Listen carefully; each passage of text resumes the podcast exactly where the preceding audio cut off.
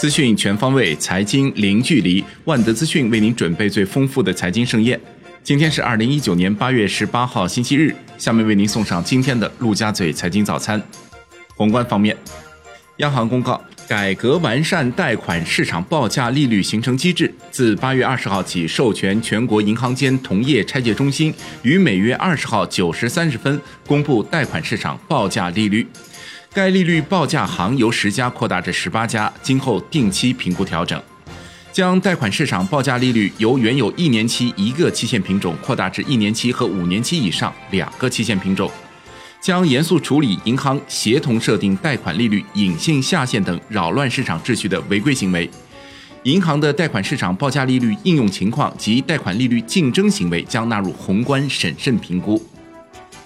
江海证券认为，用 MLF 利率加点取代过去基准利率上下浮动的机制，客观上有利于实际贷款利率的下行。利率短期下行是较为确定的，但下行趋势能否延续，取决于市场宽松预期能否证实。三十一个省份上半年 GDP 数据全部正式公布，在 GDP 总量方面，广东上半年 GDP 首超五万亿，雄居第一；江苏、山东分列第二、第三位。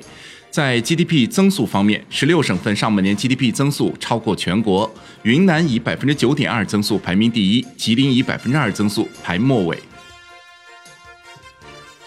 金融方面，中国财富管理五十人论坛发布《资管行业未来市场格局与业务模式研究报告》，建议银行要通过理财子公司实现真正的法人风险隔离，积极推动理财业务向直接融资方向转型。保险资管机构要管理好母公司资产，同时积极开拓养老金及第三方受托业务。信托要积极去杠杆、去通道，提升核心资产管理能力。央行金融稳定局局长王金武称，将加快资管新规配套细则的出台，补齐监管短板。下一步要继续推进保险资管产品的管理，资管产品投资政府产业投资基金、商业银行现金管理类产品管理以及资产证券化等相关办法的制定实施，完善商业银行理财子公司相关监管制度。据某信托公司人士透露，部分地区银保监局向当地的信托公司做出最新的窗口指导，但并未采取一刀切模式。不是把所有的通道业务都暂停，而是针对不同的信托公司提出了不同要求。国内股市方面，本周外围市场剧烈波动，但 A 股市场表现出了韧性，牢牢吸引着北上资金的关注。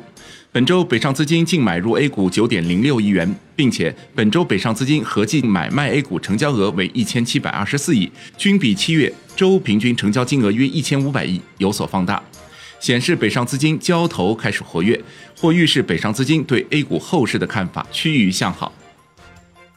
针对万马科技拟收购原新三板挂牌公司安华智能公司百分之五十一股权一案，投服中心对此表示高度关注。就标的公司未来盈利能力、本次交易审计的合理性、业绩补偿的可兑现性存疑。希望上市公司在临时股东大会召开前，向广大投资者充分释疑，便于广大中小投资者理性决策。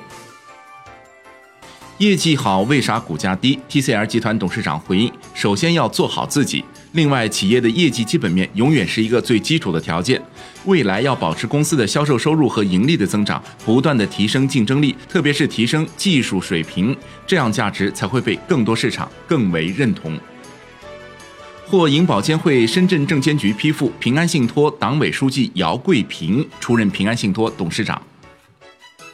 国泰君安称，明年起，五 G 手机将迎来大规模换机潮，预计出货量或超两亿部。此轮换机潮业绩弹性最大的未必是手机厂商，而是产业链上核心元器件提供商。